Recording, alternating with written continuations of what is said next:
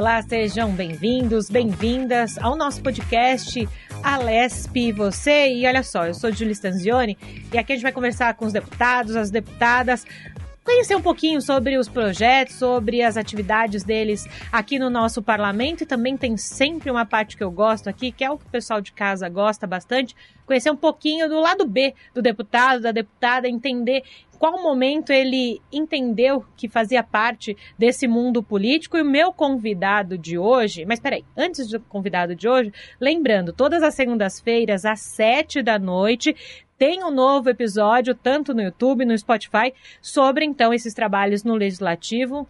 Cada semana, a cada segunda-feira, um novo episódio do podcast Alesp e Você. Agora sim, o meu convidado de hoje é o deputado Coronel Nishikawa, ele é do PSL, e eu aproveito, claro, para lembrar também para vocês, para acompanhar a nossa atividade parlamentar aqui na Assembleia Legislativa de São Paulo, você pode correr lá no nosso site, al.sp.com .gov.br, tem o canal do Facebook, do YouTube, Twitter, sempre para levar a melhor informação para você que está em casa. Coronel Chical tem 72 anos, nasceu em Vera Cruz, cidade do interior de São Paulo, vizinha ali de Marília, e está no seu primeiro mandato como deputado estadual coronel da Polícia Militar, bombeiro, advogado, mas se engana se o deputado não tem experiência na vida pública. Tem sim, viu? Já atuou como assessor na Casa Militar do Governo Estadual, atuou também com parcerias ali pela Secretaria de Saúde, Desenvolvimento dos Serviços de Resgates, principalmente no Corpo de Bombeiros. Também colaborou muito com a gestão municipal lá na cidade de São Bernardo do Campo, no ABC Paulista, aqui em São Paulo. Um dos idealizadores da Secretaria de Administração Penitenciária aqui do estado de São Paulo. Grande currículo, deputado. Bem-vindo à Lesp você. Obrigado, Júlia mais uma vez, né, nós estamos aqui. A Júlia sempre nos recebemos sempre com um belo sorriso, né, Júlia? É. E a gente está aqui para falar um pouco da gente, é, o que nós temos feito, o que passa por nós no primeiro mandato, apesar de estar só com 72 anos, é, é o primeiro mandato e Vamos ver o que vai acontecer daqui para frente. Pois é, né? O senhor falou primeiro mandato, mas de muito trabalho, não é, deputado? Falando um pouquinho sobre alguns projetos de lei, a gente começa o Alesp você justamente puxando um pouquinho sobre esses projetos de lei. Uma, um dos mais recentes, o 412 de 2021, institui o Agosto Cinza como mês estadual de conscientização e combate aos incêndios e queimadas aqui no estado de São Paulo. O senhor foi muito atuante no Corpo de Bombeiros, é, conhece bem essas questões. O porquê ainda é preciso conscientizar as pessoas sobre isso? Bom, em princípio, até agora, todas as campanhas que foram feitas parece que foram inócuas. Isto é, as pessoas continuam soltando balões. Apesar de toda a legislação existente a respeito, as pessoas não respeitam as leis, continuam soltando balões. Esse ano, em agosto, houve incêndios de grandes proporções, é, principalmente em reservas florestais a, além do prejuízo à natureza, né, existe uma biodiversidade, existe também pessoas que podem eventualmente vir a óbito, bombeiros também podem vir por estar atendendo uma, um incêndio de grandes proporções, ele pode ser envolvido pelo incêndio. Em Portugal já chegou a acontecer bombeiros morrerem atendendo fogo em mato.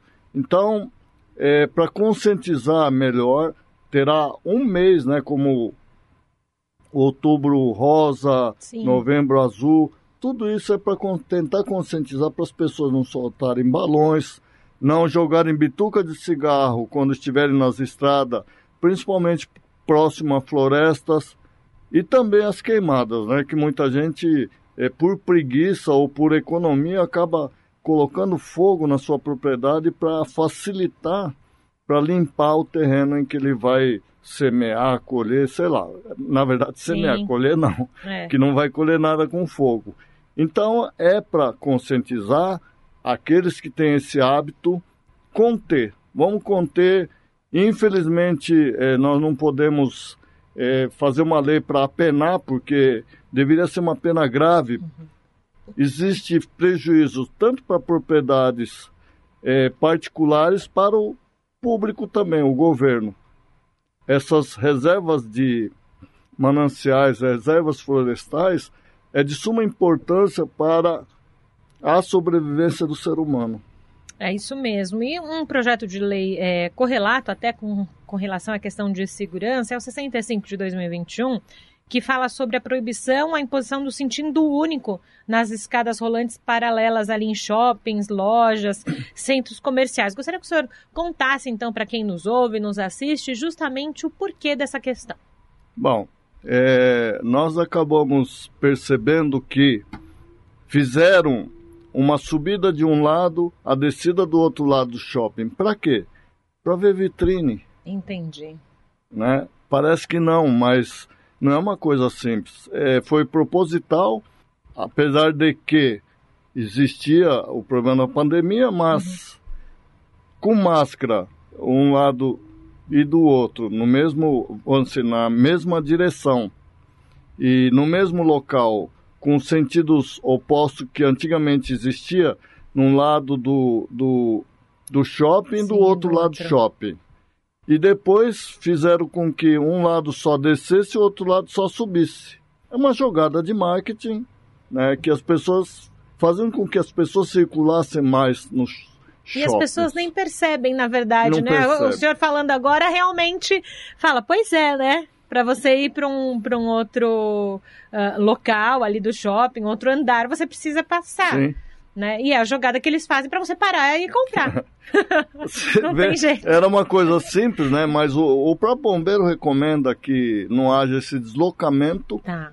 para que pudesse, no mesmo local, houvesse subida e descida. Então, era uma coisa simples, porém jogada de marketing que muita gente não percebe, ou muita, nem eu tinha percebido no começo. E que afeta a segurança, pelo que Sim, eu entendi, claro, né? claro. Mas apresentamos aí a, o nosso projeto, uhum. né? Claro. É, falando, seguindo aqui, falando de alguns projetos em destaque, até nós já conversamos em um outro momento é, da Rede Aless, mas é importante a gente repercutir aqui no podcast, né, a questão de aproveitamento da energia solar, né? Então, aqueles painéis fotovoltaicos, Sim. né, de energia solar em grandes áreas de construção, né? Eu tenho aqui igual ou superior a mil metros quadrados. O quanto isso ajuda, então, esses estabelecimentos, como hospitais, por exemplo? Na verdade, é, essa ideia partiu porque eu tenho na minha casa, uhum. né? Nós implantamos em casa, nós fomos um dos pioneiros aí para utilizar os painéis fotovoltaicos e com isso eu falei, por que não em grandes locais públicos para que possa diminuir o valor da conta de luz? Então foi pensando nesse aspecto apesar de que é, eu com muita tristeza estou vendo que agora parece que vão querer tributar aqueles que utilizam a, o painel fotovoltaico, tá. a taxação de utilização dos fios, porque quando você tem energia é, sobrando na, na produção, você devolve para a linha pública ou aquelas que estão na rua, né? Enel, por, por exemplo, aqui que nos fornece essa energia. Tá. Então a gente pagaria a utilização dos fios. É um absurdo, mas é o que estão fazendo. É uma energia pura. De algum jeito precisavam tributar. De algum jeito tribu vão tributar. Uhum. Ainda parece-me que ainda não passou pelo Senado. Espero que alguém barre isso, porque nos outros países existe incentivo para você utilizar. Aqui não. Aqui parece que penaliza. No Brasil é tão difícil essa questão de tributação, hein, deputado? É que difícil. parece que dinheiro faz dinheiro e parece que eles brincam com o bolso da gente.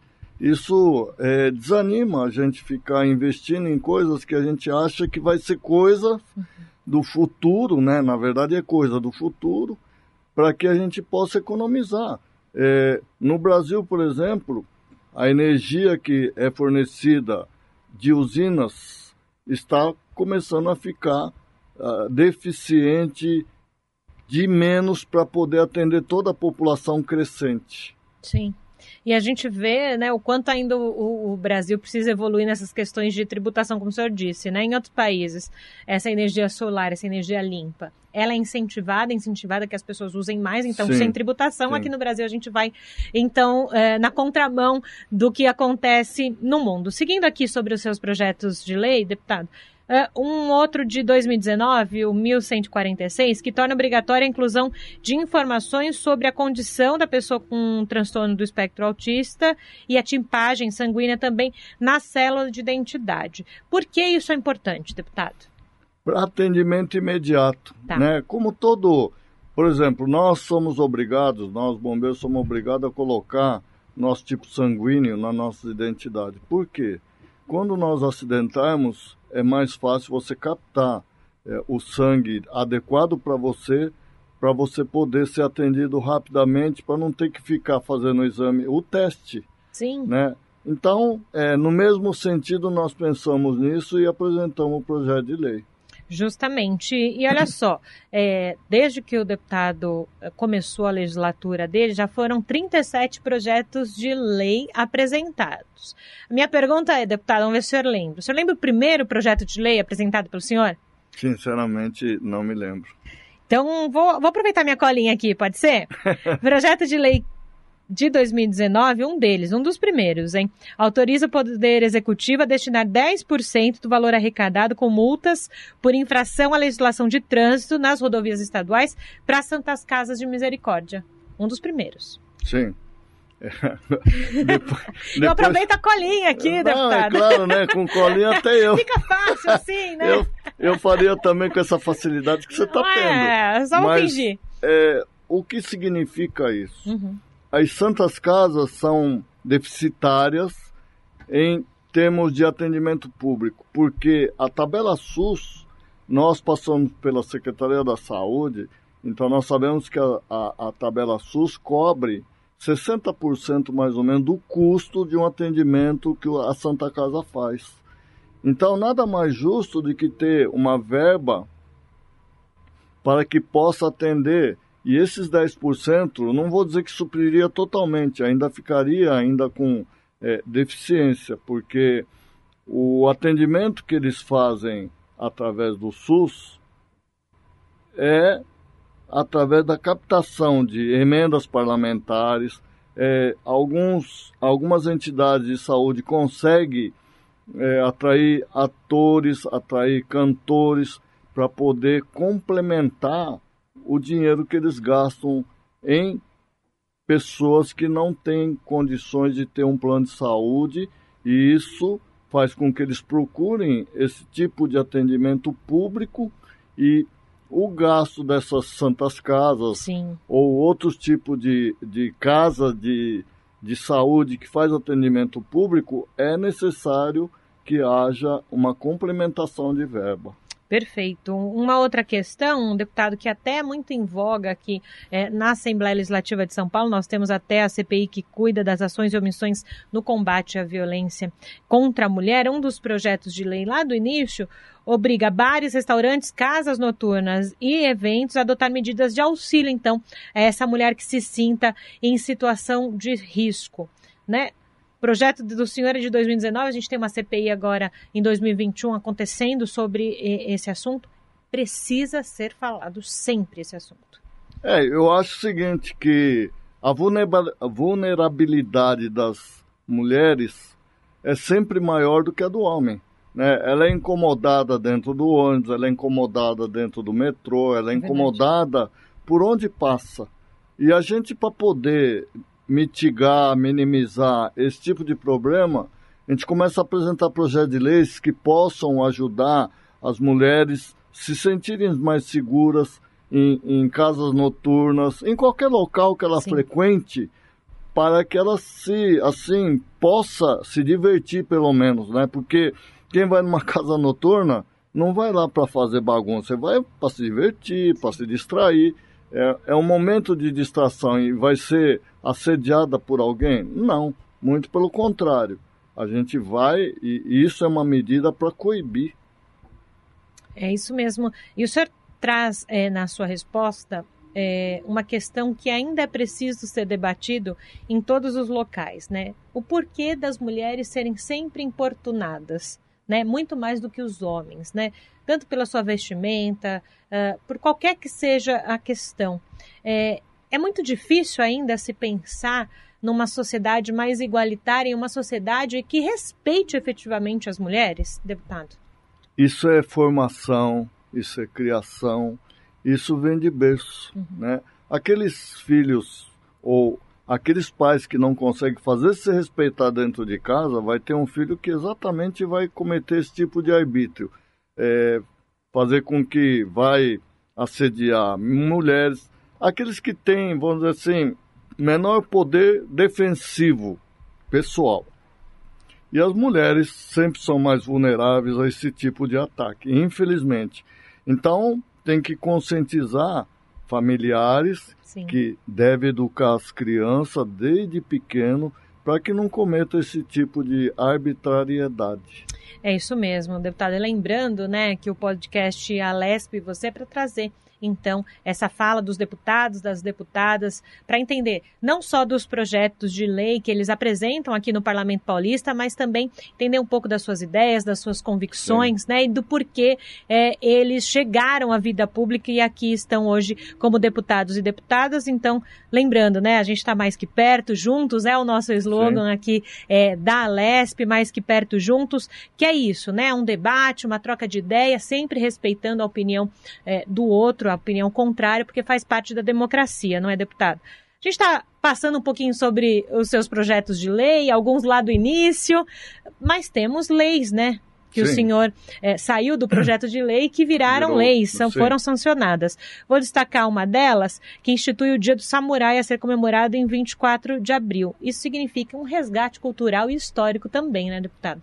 É porque é, a colônia japonesa aqui no nosso país é a maior que existe fora do Japão. São estimados 2 milhões de japoneses, descendentes de japoneses aqui no Brasil. Aqui no estado de São Paulo, é em torno de um milhão de habitantes descendentes ou ainda japoneses que moram no estado de São Paulo. E foi até um pedido que veio de uma associação Niten tá. para que a gente pudesse instituir esse dia para a cultura japonesa é de suma importância. Os samurais unificaram o, o Japão, que é um país pequeno, Sim. é um arquipélago, né? E essa é a grande importância. Além da disciplina, além da ética, eles foram é, assim pessoas marcantes no início da formação do país chamado Japão. Perfeita. Gosto sempre de trazer esse resgate histórico, Sim. né? É importante também que as pessoas conheçam um pouquinho do histórico e das questões. Falando em resgate histórico, às vezes as pessoas uh, que não conhecem muito o dia a dia é, da Alesp perguntam, nossa, mas por que, que alguns deputados apresentam é, o nome de alguém em algum lugar, numa ponte, numa via e afins? É importante a gente dizer que também é um resgate histórico. Por exemplo, outra lei do senhor alterou para Coronel Afonso Luiz o edifício do Comando de Corpo de Bombeiros. Então, gostaria que o senhor contasse de forma resumida quem foi o Coronel Afonso. Bom, ele foi praticamente assim é, quem formou o Corpo de Bombeiros aqui no estado de São Paulo. Né? É, pessoas como ele que fizeram o bombeiro ser o que é hoje, sabe que no passado, do passado você constrói o presente. Sim. E o presente hoje vai construir o futuro daqueles que ainda vão ser bombeiros. Isso é de suma importância você resgatar a memória de pessoas que fizeram com que o bombeiro é hoje, né? Eu acho que é considerado um dos melhores bombeiros do mundo, Sim. aqui, aqui do estado de São Paulo. Nós temos uma escola maravilhosa lá em Franco da Rocha, que forma bombeiros. É a maior escola da América Latina. Uau! É. Não sabia. Nós temos em Franco da Rocha a maior escola de bombeiros aqui da América Latina e quiçá não seja um dos maiores do mundo, porque vem gente de outros países para se formar, para fazer estágio e é um orgulho para a gente. Eu acho que é por isso também, além disso, né, deputado, que tem um encantamento próprio das crianças, né, com, com os bombeiros. Olha, até calhou, né, hoje eu tô de preto e vermelho em homenagem aos bombeiros. isso é bom, porque é, muita gente sonha em ser bombeiro hum. quando criança.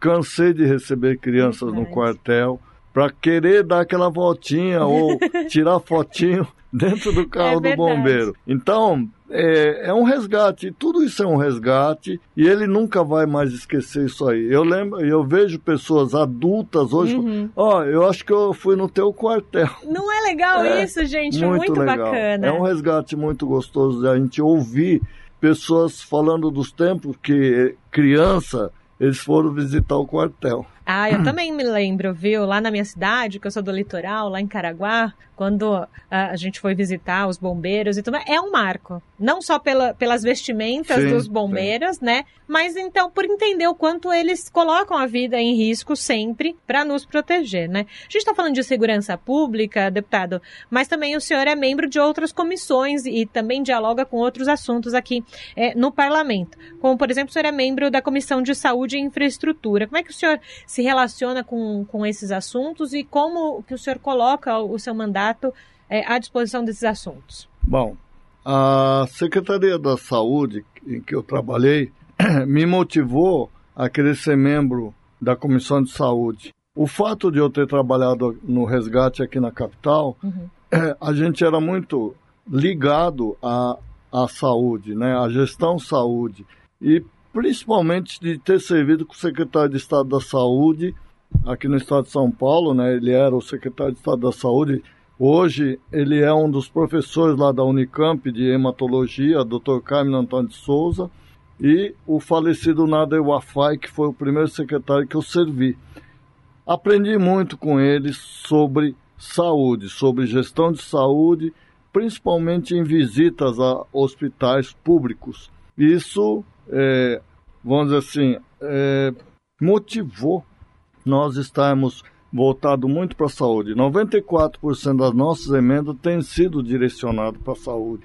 Então não foi por acaso. Não mesmo, deputado. A gente estava falando dessa questão dos bombeiros, né? Eu vim até em homenagem hoje aqui ao programa aos bombeiros. Lembrando, o deputado é o primeiro deputado representante dos, do Corpo de Bombeiros aqui é, na LESP, né? Uh, a gente sabe que em 2014, eu vou aproveitar de novo a minha colinha aqui, deputado. Em 2014, após anos de discussão, o Corpo de Bombeiros deixou de ser uma instituição subordinada à Polícia Militar. Não, ainda continua. Ou não? Continua? Continua. Ah, então não temos isso.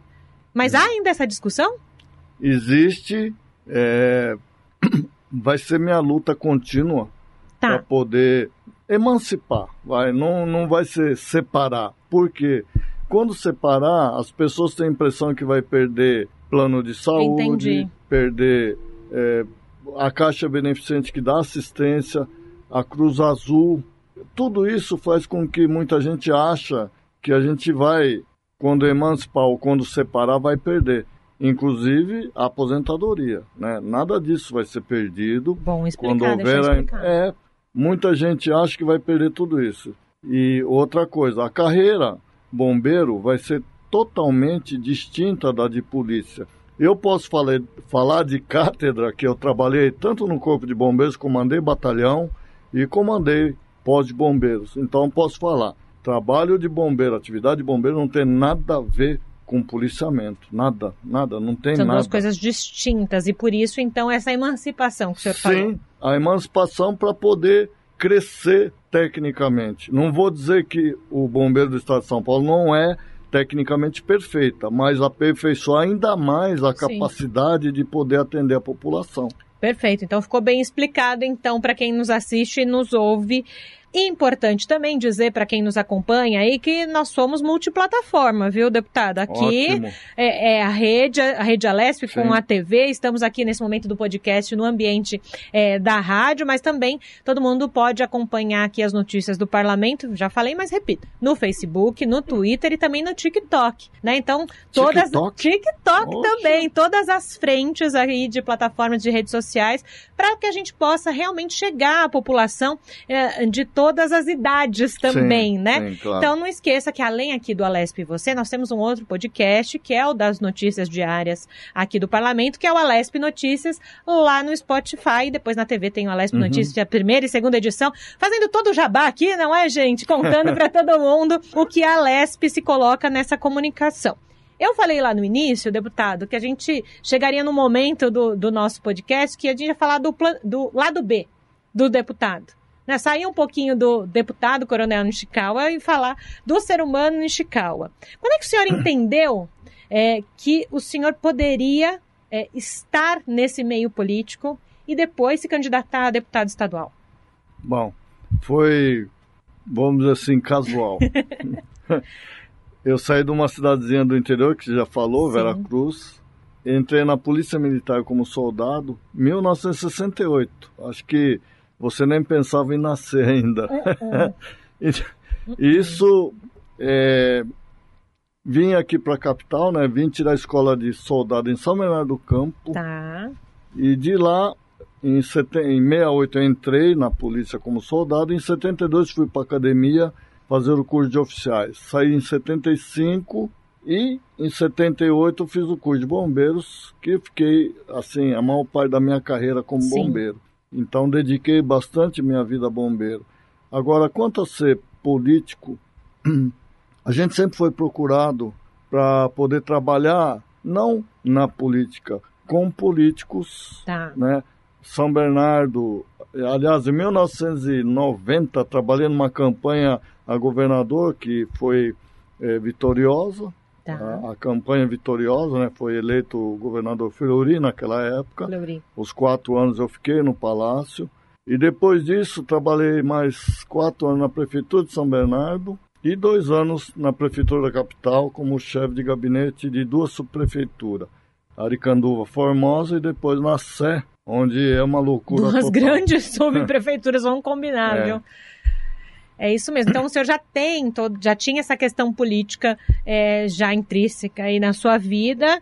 E para ser deputado, como é que foi? Também foi casual, foi assim, Foi casual. um passinho Nós- à frente. É, nós estávamos trabalhando para alguém ser eleito Tá. presidente da República. Uhum. né? Então, quando começamos a trabalhar, as pessoas me procuravam: ah, mas você tem que sair candidato. Eu falei: ó, nunca sonhei em ser deputado. Saí do interior, lá do Matinho, vim para cá, fiz o curso de oficiais, cheguei a coronel. Eu sou advogado também, como foi Sim. dito. Então, falei: é muito caminhão, né? O, o caminhão é muito grande para o meu sonho. Eu falei: eu não gostaria, não gostaria, mas ficaram tanto no meu pé. Acabamos saindo a candidato a deputado estadual e fomos eleitos. Gastamos o mínimo que a gente podia gastar e tivemos votações em 466 municípios do estado de São Paulo. É expressivo, bem expressivo, viu, deputado? Nós estamos chegando aqui é, nos minutinhos, literalmente no minuto final aqui do Alesp. E você, deputado, o que, que o senhor imagina para que 10, 20 anos, né, esse tão sonhado pós-pandemia, que espero que logo a gente possa oficializar isso, estamos no pós-pandemia. Bom, todo sonho de quem entra na política é ver um país melhor. É, a população, as crianças que estão iniciando a sua vida nas escolas, deverão ser educadas para que nós possamos ter um futuro melhor.